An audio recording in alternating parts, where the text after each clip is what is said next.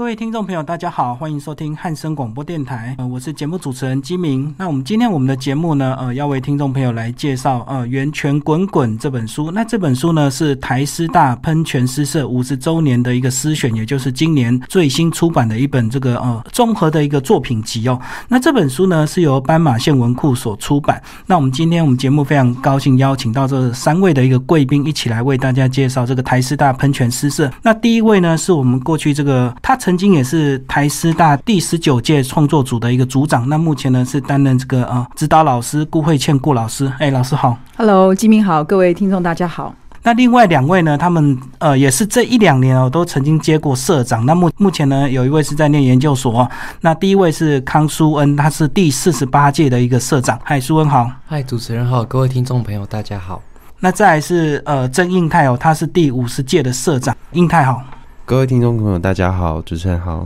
那我们今天要介绍这个呃台师大这个五十年这个喷泉诗社的一个诗选哦。那居然一个新诗的一个社团能够成立五十年，而且其实他们前身还要再更早哦，所以其实他们成立的时间非常的久。那我们今天非常高兴，这邀请三位来帮我们介绍一下，呃，台师大为什么当初这个喷泉诗社能够成立五十年这么悠久？是不是先请老师来帮我们介绍一下整个由来，好不好？其实那个师大喷泉诗社哈，最主要是因为我们是一个校园的社团。那在一九六七年的时候，是由呃李丰茂老师，那他当时还是学校的学生，那他当时呢就是成立了这样一个诗社。那诗社其实因为最主要是在校园本身呢，大家都知道说，其实台湾有很多的现代诗社，那现代诗社大部分都是同人诗社。那可是像这样子一个校园，尤其是大学的校园的诗社哈，能够成立五十年，其实呢，呃，最可贵的地方是在于说，因为它本身是在校园里，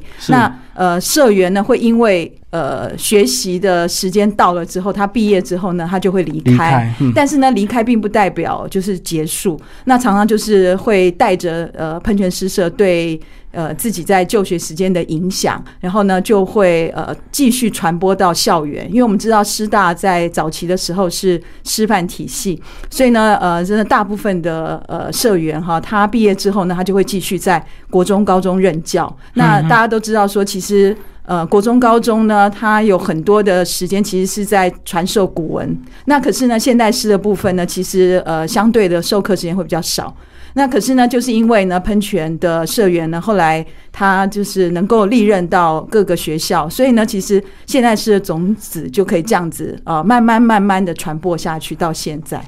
听众朋友，如果你有这个参加过大学的社团，都知道其实社团成立很简单，但是要导社也更快，反正就来来去去，常常有人在导。那一个诗社又是现代的诗社，然后成立五十年哦。这两位呢是我们的这个康淑恩同学以及郑应泰同学，他们都曾经担任过社长哦。是不是你们两位也是？同时你们是这本书的一个主编，是不是来帮我们介绍一下？会成立这么久，另外是不是还有一个原因，是因为你们是台师大的关系？因为如果在一般的大学，它的现代诗社可能就比较难维持那么久。那因为你们本身是台师大，本身你们自己都是以后要当老师的人，所以对这个中文文学就有一定的这个基本的要求以及素养，所以才能够维持那么久。这个跟我们那个学校师范体系当然很有关系，嗯因为毕竟出去这些国文系的同学以后就是未来老师，那也有新师课程，那再加上其实从我们大概第第四、第五届开始，一九一九七一年那时候，民国六十年就开始有这个诗歌朗诵比赛。嗯那所以在这个声情的训练上是比较独到的，这个在对于以后出去当老师也都很有帮助。然后在训练学生，所以这个影响其实扩及出校园之外的。你刚刚讲到这个诗歌朗诵比赛，所以你们过去这个学生在比赛都是朗读自己的作品吗？还是自己社团的一个作品也可以朗诵这样？哦其实不止，就是社会上名名家诗人都会都嗯会。哦，所以你说这个透过这个诗的一个文学训练，然后再加上朗诵对声音表情的训练，其实对你们往后从事老师教学的一个工作是很有帮助的。所以应该这样子，基本上你们这个社团的国文系的学生是不是就比较多比例上？但其实比例上的话，国文系可能在以前的时候是比较多的，嗯那但现在来讲，可能也是会占一定的比例的分量。但其实我觉得近年来，因为呃现代诗它这个东西跨界了更多更多的领域，所以其实有更多的写作愿意尝试说从不是这么专业的这样科系出身，然后希望可以借由他们的专长或者他们的兴趣，在现代诗上面发挥更多更多的功效。这样，所以其实近年来，呃，这几年的诗社的成员都已经有很多是跨足外系，就是国文系之外的，可能有台文系、华文系，甚至连地理、数学等等都会加入。所以我觉得这样其实相对在现代诗的文学还有讨论上，其实扩充了蛮多蛮多的空间的。哦，所以就是诶，整个也是社会风气的一个开放，所以也让人家很多创作者觉得说，好像在新诗的创作上也没有说一定要中文能力很强的人才写得出来，对吧？纯粹就是个人主观的感觉，你把它描述出来而已。是是，但是就是不能够太直白。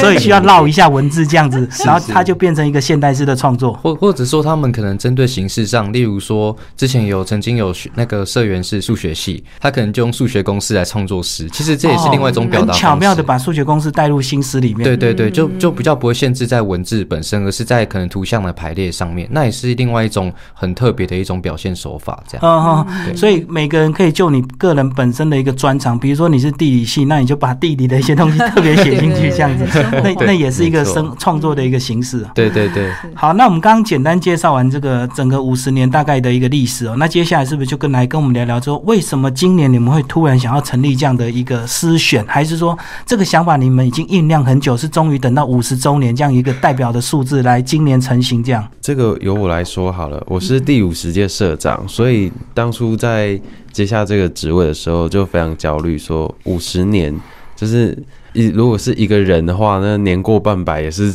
一个五十也要办个大寿才对啊，所以我一直焦虑说要要怎么去做。那那时候苦无那个一些串联的这些师资啊朋友，可能还不是那么足。那幸好后来就是遇到郭伟谦学姐，那邀请他他来参加一场讲座，然后为社员就是分享一下新诗创作，然后。很幸运的，后来就是顾老师就在遇到二十届的社长许碧华学姐，然后就有就有这样一个牵一个，然后再牵连到那个碧华学姐在呃日常一些学术场合遇到那个创社的社员李丰茂老师，所以这样一个牵一个。然后再连接上以前的那个细流诗社，也就是喷泉诗社的前身老师们，我们去做了一些专访，最后才促成一系列的这些社庆活动。好，那刚刚讲到这个呃。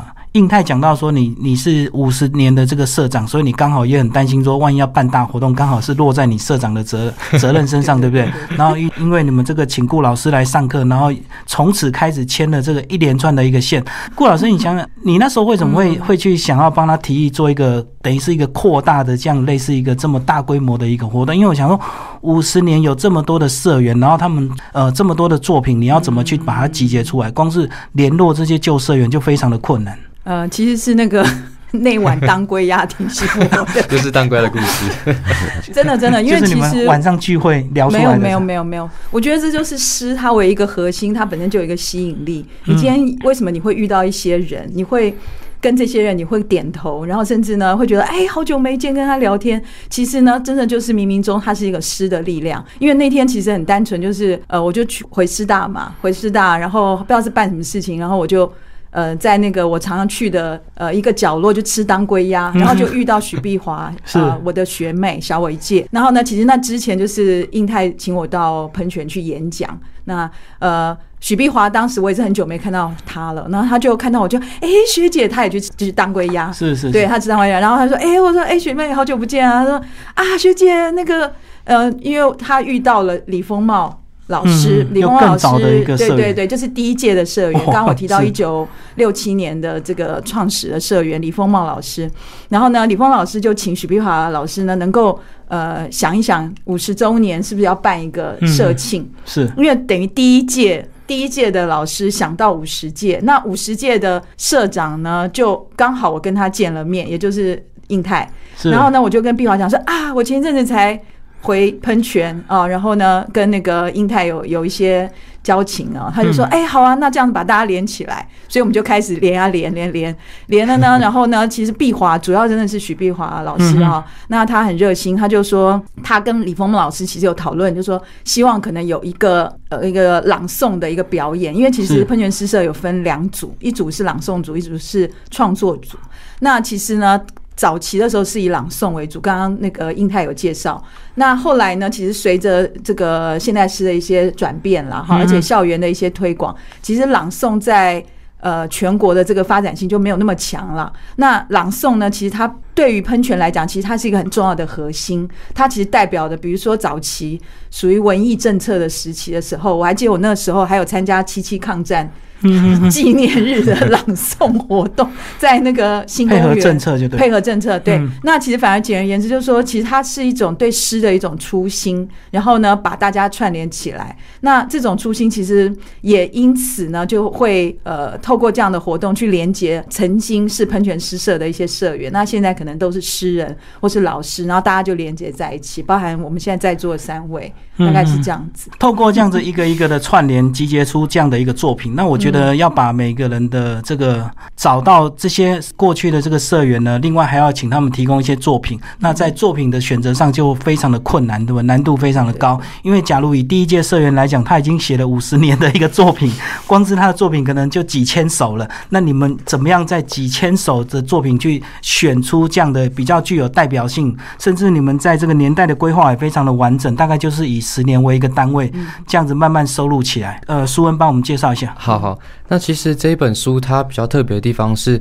我们在作品的收录这样的一个选录过程，其实主要还是比较像是交给作者他自己去做一个选择。哦，因为其实我们呃，其实有跟呃作者们都有都有都有分享过，就是说我们这本诗选它跟一般诗选不一样的地方是我们的呃。可能在分级上面是比较特别的。一般的呃诗选它的分级或者是一些书的分级，它可能是以，假如是以我们现在是喷泉诗社这样的一个诗选的一个分级，可能会用借数。对，但是其实会发现的是说，在这本书当中，我们有社员、有舍友、有指导老师等等的作品，所以其实我们其实以届数来分，其实很难以很难以界分，甚至有些可能参加两届、三届，有些可能只有一届等等。所以最后我们用一个就是顾老师他提出一个比较比较特别、比较意义的一个方式，就是用。生日，所以这本书其实非常赤裸裸，就让大家的生日进行排序了。这样，那为什么以生日进行排序呢？因为其实我们发现说，其实喷泉在喷泉诗社，它是一个校园诗社。那其实，在参与的当中，无论是舍友或社员或指导老师，其实。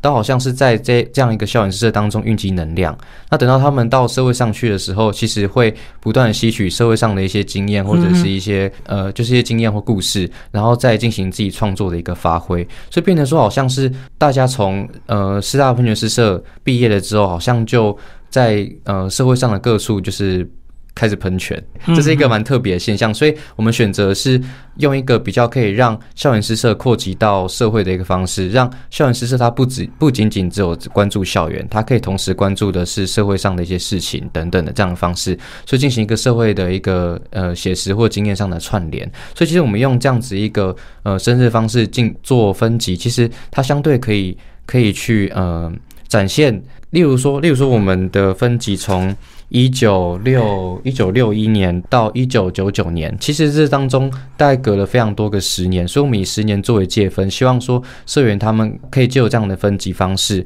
让这十年当中的一些社员，我们可以尽可能收录到的社员的这些作品，可以在当中呈现他们当代他们那个十年发生的一些故事或者一些风格的一个呈现，这样子。嗯，可是当他们接到你这个电话之后，或者是接到你们联络之后，他们第一个问题一定会问说：那你要我交作品，那到底？要什么主题，对不对？总要有个主题，他才好从他众多的这个作品挑出来，或者是重新创作这样。所以你们一开始的主题就是以社会脉动这样子这么大的一个方向给他们吗？其实其实也并没有，大概。主要我们其实比较是交给他们，就是作者自己去进行一个衡量。说，因为我们是其实那时候在呃邀请他们邀稿的时候，其实我们是说希望他们可以提供惊喜作品，也就是说现在创作跟过去创作的，那他们可能自己会去择去择选说哪一个是比较符合自己风格的，或哪一个可能他的命题上面是比较符合自己希望可以书写的命题等等。那交上其实他会有一个作者自己去衡量的统一性。所以简单来讲，就是以他们个人觉得满意的作品交出来就对了。是是是，因为我。我想说，以你们的年纪，你们要来选他作品，实在你们会非常的尴尬。对辈分上，对啊，辈分上，甚至是说，如果作品数量太多，其实我们会很难以进行择选这样子。对啊，所以精选出这样子一本，如果你都不挑，可能要十本，对不对？因为你们社员太多了，而且包括里面其实还有这个社员的这个外社的也有收入进来，对不对？嗯嗯，然后一些可能是指导老师也有算进来这样子，所以其实你们成员算是非常的广。嗯，那接下来就跟我们讲讲，我们在看你们这个五十年诗社，你们自己这样子走过这么久，不管是参加没有几年，或者是像顾老师参加这么久的，你觉得参加这个诗社的社团的意义，跟参加一般，比如说我们大学就会想说运动社啊，或音乐社、热舞社要交女朋友比较方便呢？那你们参加诗社这么久，你们觉得在你们生命上意义是什么？那嗯，其实对我来讲，我真的参加喷泉诗社就是那一年。嗯，就是那一年，对第十十九届创的组长，而且就是被那个社长钦点这样。嗯，那呃，其实对我来讲的意，这种意义呢，是在于我离开师大，就是毕业之后，我比如说我继续念硕士、念博士，然后我当老师，不管在国中、高中、大学，那其实这整个过程里面，我就回头想想，我都明明然觉得说，我我不能忍受校园里面没有诗社。嗯，我不能忍受，所以我到哪个地方我都会呃，就是想要 想要影响学生来去创设，因为我们老师不能创设，因为这个社社团是学学生嘛，所以呃，我在那个我们师大附中也是一直都在。鼓吹学生创鼓吹对对，而且都指导，那他们都有一直都有成立啦。虽然中间也有断一两年，但是我我都利用我个人的那个威 严，就是魅力都可以，反正就是不能忍受校园没有。然后呢，名传是因为我在那边兼课，然后我每一每一年上现代诗的课程，我都是。希望他们能够创创设，但是因为我是兼任，所以我就没有办法呃很主动的去 push 他们，因为我并没有办法每天都在，是，所以我就利用这个，我也是我的威严，我的魅力，我就在课堂上自己成立诗社，就是比如说你们五个人、六个人一组，就以诗社的形式来。推动这个我的课程，那所以我想说，我相信舒恩跟印泰也是，因为这个社团其实也是可以遇到一些美女帅哥了，对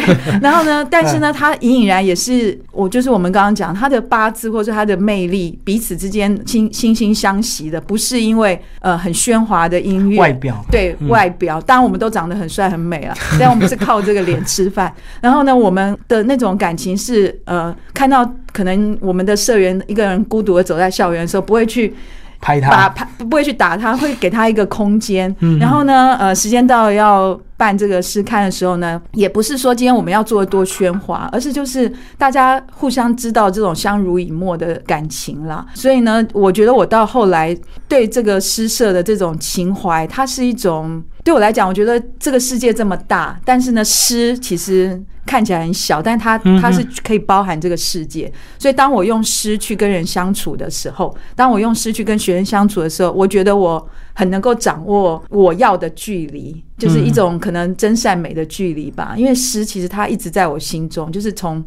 嗯。当时我大三的时候啊，成为创作组组长的时候，那个走廊的那个角落的那个啊社办，那个是真的角落的角落，还跟那个什么很喧哗的家教社在同一个社办，他们每次都一堆人，很吵就，很吵。然后呢，我们的社办呢，就是整个例会是对对对，就边缘中的边缘。可是我们很能享受这种边缘，他那个窗口的那个光，我到现在都还记得。哦，就是你们在闹中取静 对一个房子，然后自得其乐，因为其实是真的要。从事新诗或现代诗的一个创作，其实必然是一定要一些思考的空间，因为你要静得下心来，你才有办法写出一些东西。那两位也帮我们来聊聊，你们觉得参加诗社的一些想法，好不好？为什么你们没有参加一些动态的或者是热门的社团？其实诗社还蛮冷门的，讲真的。那其实，嗯，那就从我这边来先跟跟大家分享哈，就是其实呢，我在。呃，我是花莲人，花莲高中毕业。那其实，在我们花莲高中，其实并没有诗社这一回事。嗯哼。但其实我在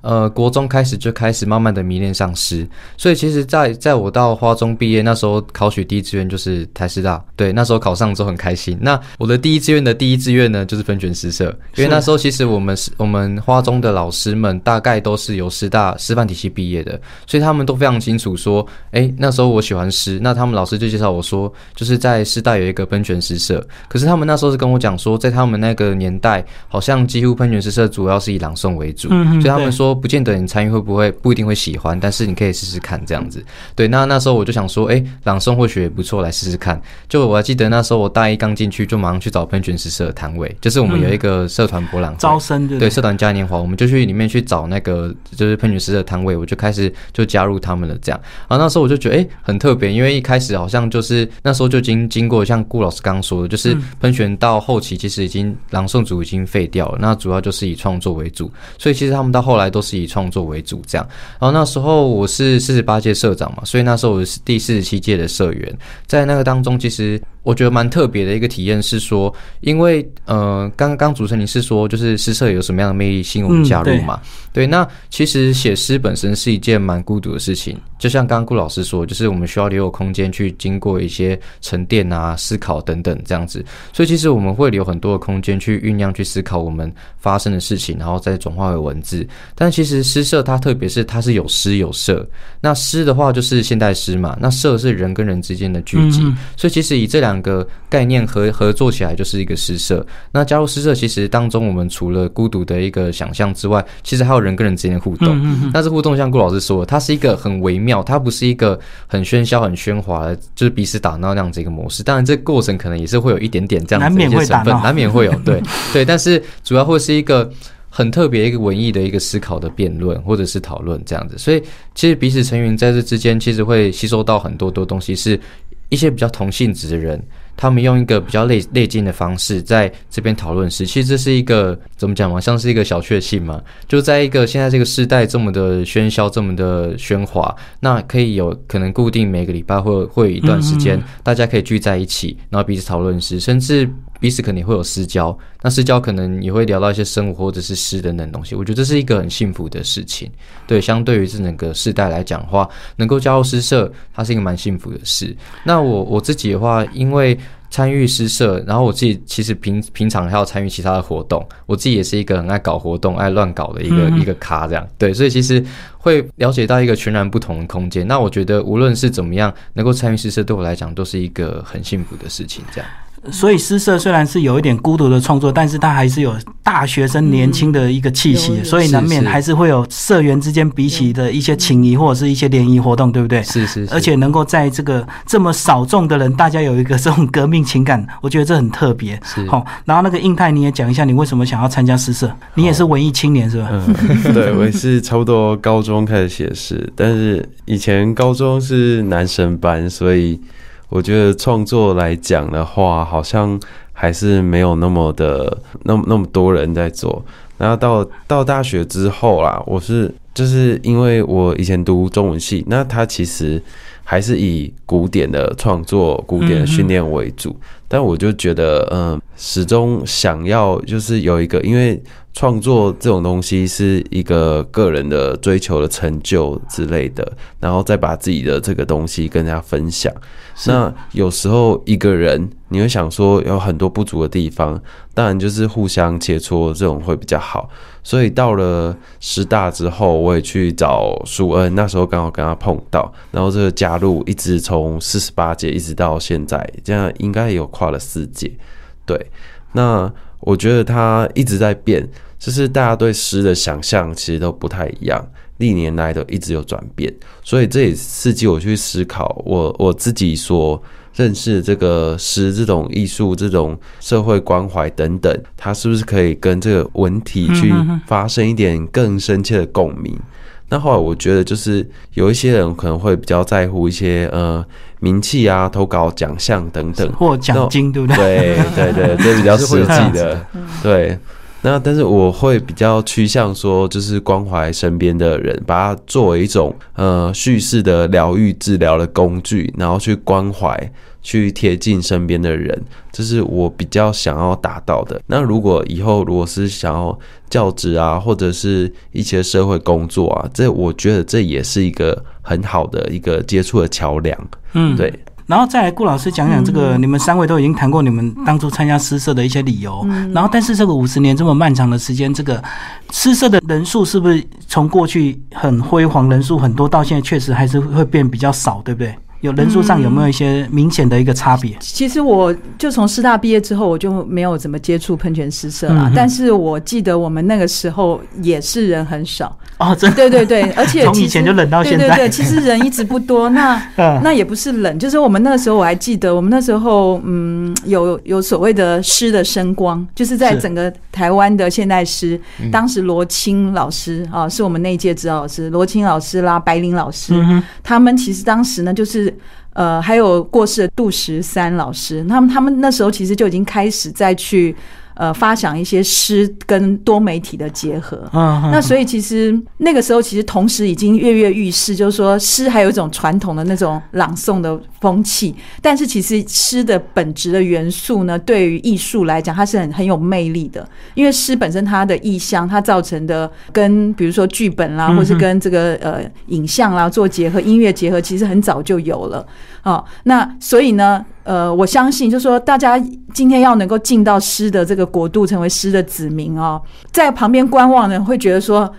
这个一定要，嗯，讲话一定不能直的讲，一定要拐弯抹角讲啊，然后呢，呃，不能这个直白讲，一定要讲的很文艺，其实没有。那因为大概因为早期可能诗在台湾它是呃比较禁忌的，就是说它必须可以呈现的东西呢，他必须要用意象，所以呢很多人就会选择把自己的情感呢，尤其当时戒严时期，他就会转对隐藏在里头。那久了之后，大家会觉得啊是看不懂就是好诗。那随着慢慢到现在，其实我我觉得现在我们喷泉诗社，我觉得反而社员很多了，就说。不是大家想象说，哎，他们是不是越来越那个没落？不是，因为我看到这一代年轻人，包含舒恩跟印泰，他们其实，在当社长、社员的时候，其实已经做很多校园跟校园之间的连结。嗯，而且呢，创办诗刊也不是只有自己社内的社员，他们其实已经跨足。很多的不同的领域，所以我就我自己的观察，因为我长期在校园，那我教现代诗，所以我发现说这一代的年轻人，虽然他们可能相对于别的社啊。真的是成员比较少，而且经费也少。但是呢，我觉得他们可以很精致的、精致的去找到自己的同好，然后呢，呃，不是透过说很喧哗的方式，然后找到自己的共通点。所以他们都一直维持的。我觉得看他们就是每一年好像整个社的活动哈，都会产生一种崭新的感觉。哇，原来是跟我想象的不一样。我觉得以前以前可能一些声光媒体比较少，所以可能参加诗社人比较多。结果反而现在因为这个。创作形式的不拘之后，大家觉得创作并不是那么困难，参加的人越来越多，而且现在参加反而是对这个学生的一种训练嘛。是啊，因为你毕竟以后要当老师，那学学写文章，学学呃，试着朗读，其实都是对以后。就业上是会有帮助的。那上一段其实我们聊蛮多这个呃喷泉诗社过去五十周年的历史，以及这个三位当初为什么会选择喷泉诗社这样的一个比较冷门的一个社团呢来参加哦。那经历过这样子五十年之后呢，这个集结出这样的一本书，而且呢特别的是你们三位其实也是创作者，你们的作品都有收录在这个诗选里哦。那是不是也也来帮我们的听众朋友朗读一下？因为其实好像身为一个现代诗的创作者，朗读是一个基本的。功力对不对？然后而且可以赋予自己的感情，因为有时候我们这个观众在阅读的时候并不太了解那个情绪，所以透过朗读也可以把这个诗更直接的传达你的意境。文字与深情是，那是不是呃，就顾老师其实收录了好几篇的一个作品，而且其实像老师的这个作品名称呢，都有很直接的对象，可能对一个人名或者直接对一个地名。嗯，是不是老师来帮我们选一个作品来读一下？嗯，好，谢谢金明。呃，这次收录在这里面的作品，呃。我主要就是比较针对有对象的部分，把它收在一起，就形成一个比较有特色的一个呃结集啦。那我就介绍我其中一篇，叫题目叫做《节拍》，给阿朗伊古道。我们终于走到这里，沿着一路跌跌撞撞的山林，来到砾石成堆的海岸。我们装备齐全，拥有充足而深刻的话题，一心只为追到海角天涯。当我们终于来到这里，来到这一座永恒之海，岩石的折曲，数算美丽的时光，一二三，我们的脚步声也数算着涛声的节拍。老师，这是你今年的一个作品，对？那帮我们介绍一下，这个是你曾经走过朗伊古道有的感觉吗？其实还没走过啦。是，那怎么会特别想对阿朗伊古道写这样的？诗的厉害没有？这是因为我有个朋友，他就是申请那个台东，我们讲南回四乡这样子一个艺术的驻村计划。那当时他是邀请我担任那个诗的驻村，那他就呃跟我讲说，哎，你就。呃，有时间你就自己走走看。可是他跟我讲说，一个礼拜后要交。我说我怎么可能有时间走南回这么美？一定要慢慢走。然后，那我对阿朗伊我是本来就很向往，那我就找一些资料。那我发觉。当然，我们不谈那个阿朗伊古道这个名称，其实有一些误谬。就是本身阿朗伊古道，大家知道阿朗伊古道，其实它沿路呢，嗯，它的美景就在于说，它可以沿着这个海岸，然后呢，它有一些折曲的山林。那本身呢，因为它这个古道其实从清朝日据时代到现在，当然有一些转变。那所以呢，我用这样子一个情怀，就进到这样子一个时空之海里头。那我发现，其实它的古道代表，其实也很像人生的一个路径啦。那简单讲，就是说，其实这个路径好像我们在追寻，我们可能想要走到永恒之海，那想要呃让自己呢能够找到生命的答案，那背着齐全的这个装备，那目的就是要追到什么叫做永恒。嗯，可是呢，其实走啊走啊走，也许呢。真的到了你认为的答案这个地方，你才发现呢，其实它到最后留给你的可能就是海浪的声音，那个很单纯的一二三，那个很单纯的节奏。那这种生命的节奏，其实它就能够代表着永恒。所以有时候，呃，可能你走走走走，追寻了半天，那个答案其实反而就是在你生命中，你这个时间跟空间留给你的一种。无穷的想象，那个可能是一种答案。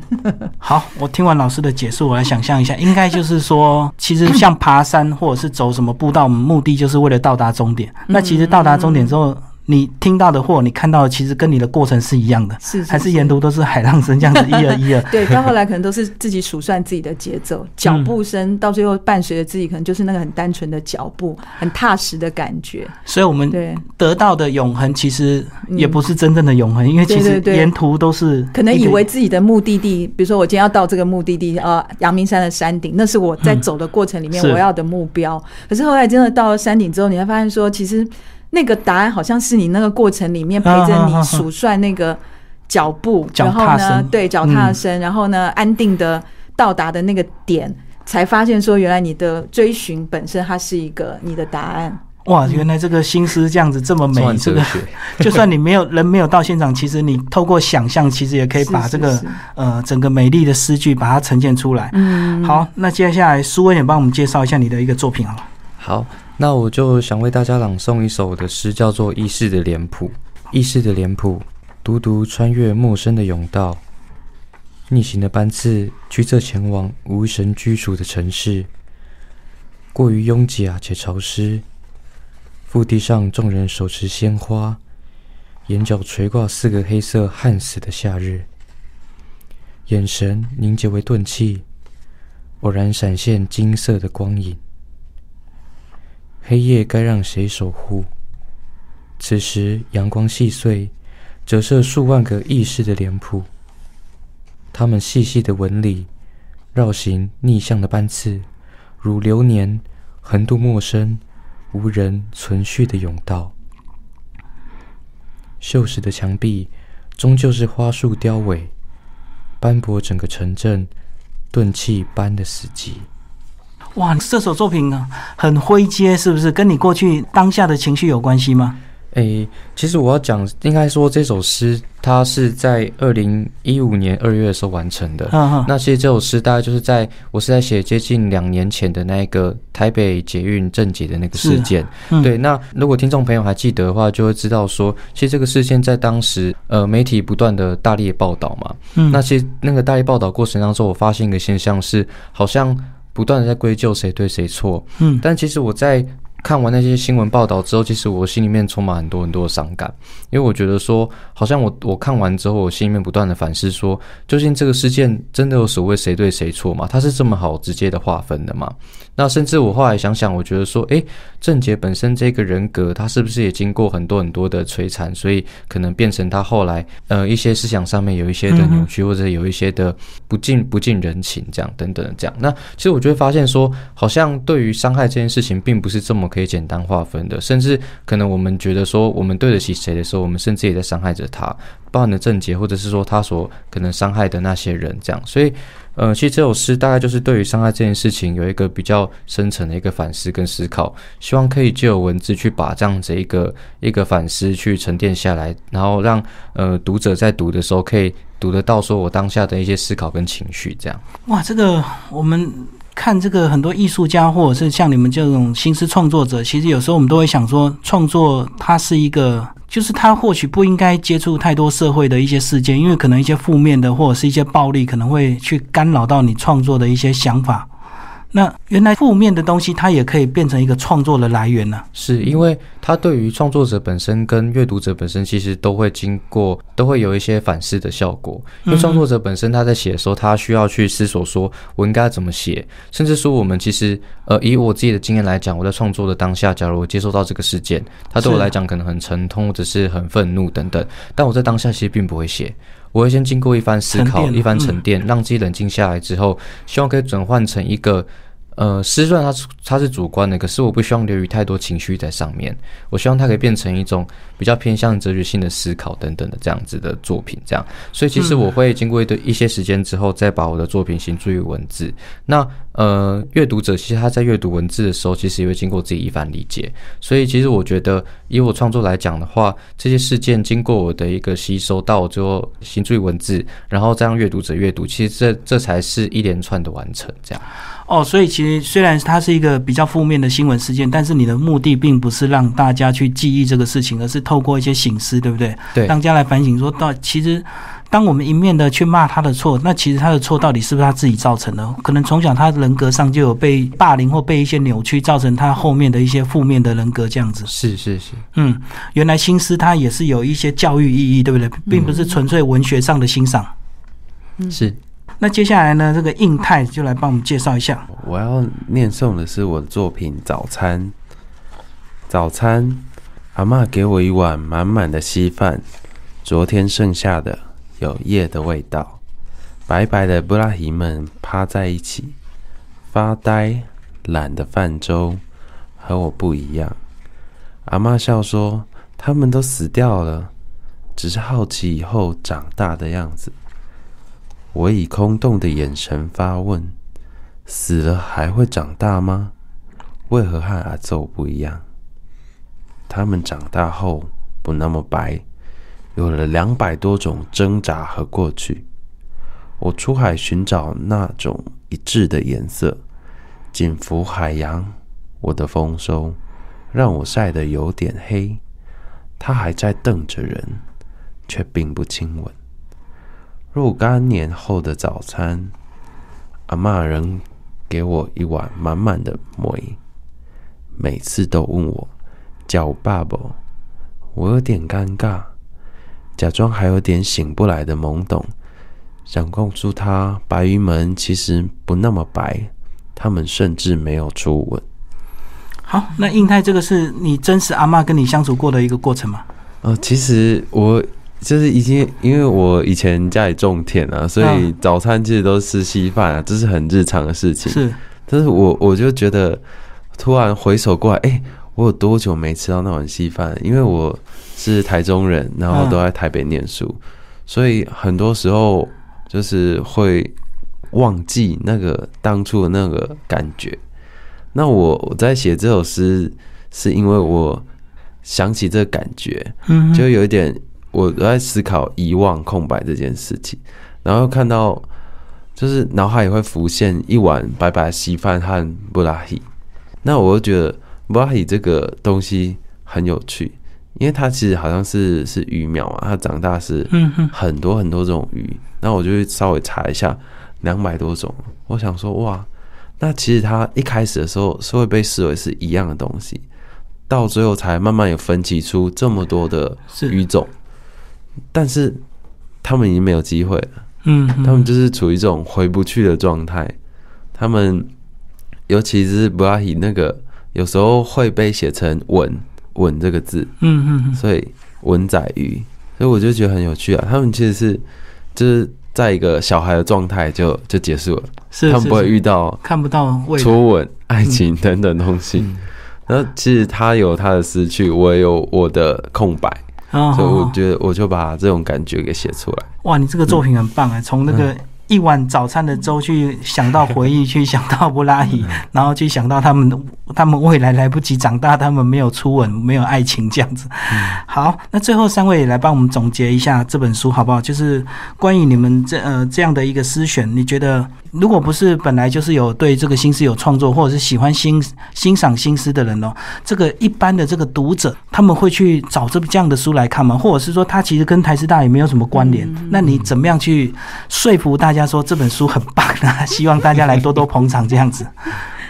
其实这本书真的就是因为很特别，所以真的很鼓励大家嗯真的来呃一起跟我们阅读。为什么它很特别呢？因为呃，我们反过来想，坊间的一些跟诗有关的诗集，哈，不是个人的选集，或者就是说呃年度诗选，嗯那它代表就是说呃你当代。啊，比如说年度诗选就是你就这个这一年啊呃具有代表作的，可是它是代表的是其实是断代。那个人的诗集呢，当然就是个人的风格。嗯那其实呢，呃，这些其实你把它结集在一起，当然可以看出一这个整个台湾现在诗的发展。可是反过来讲呢，我们这本五十周年的这个诗选呢，呃，它所呈现的。呃，刚好就是用校园哈，在呃这个五十年来，呃，从一九三一年出生的邱希友老师到一九九九年出生的社员，他们的这个作品，我们可以从他们的作品里面，就等于是一个纵轴，时间上的纵轴，但是它空间是聚集在我们师大。的喷泉诗社，所以你从这个纵轴里面，你就可以了解，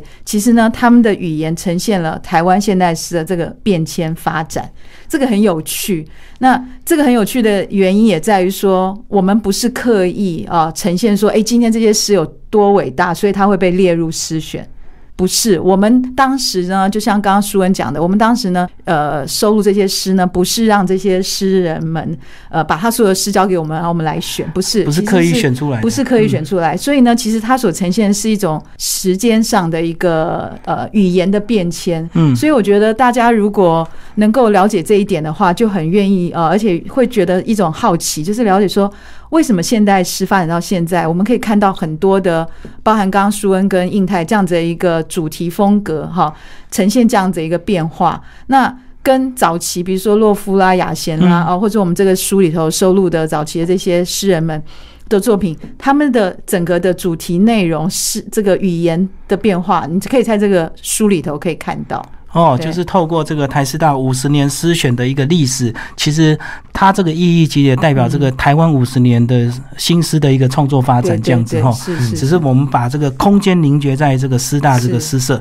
来嗯两位也帮我们讲一下好不好？好，那就由我再来跟大跟大家分享哈，就是其实我觉得这一本诗选对我来讲应该算是一个宝藏吧。嗯就正如刚刚顾老师说，就是其实，在坊间很难找到说这样子一个时间上连续的一个作品的一个集结，这样子。对，那其实刚我突然想到说，我刚刚现在有口误，就是其实这本诗选它是从一九三一年到一九九九年的，呃，就是当中的作者有这么多的年年代的一个分野，这样。然后我们又是以十年为界分，所以其实这本诗选它特别地方，就是正正如顾老师说的，它是一个具有时间性的。它从一九三年到一九九九年，经历了这么多年的的创作的变迁，那。其中又包含的是每个不同作者他所偏重的一些一些思考的一个脉络，或者是说他们的风格本身的不同。所以其实我觉得，呃，如果现在坊间卖的诗选，大部分就是说像刚刚顾老师说的，可能是一个年的一个诗选，年度诗选，或者说一些可能个人的一个作品集，其实都很难累积到说像这本《源泉滚滚》这本诗选，它是具有这样子同时结合这两个，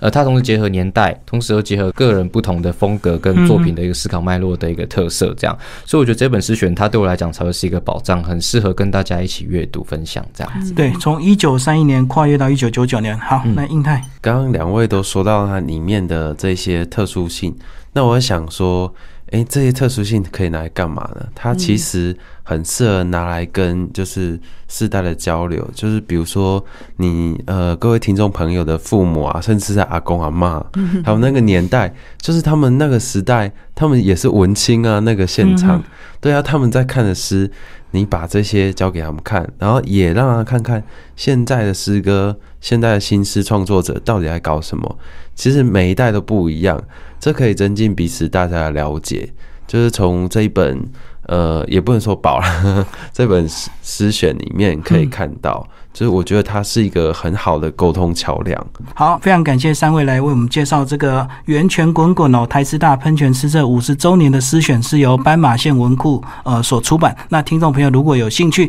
也可以透过我们这集的节目预告下面也有呃这个斑马线文库的一个粉丝页，呃如果有兴趣的话，也可以找这本书来阅读。非常感谢三位，谢谢，谢谢谢谢谢。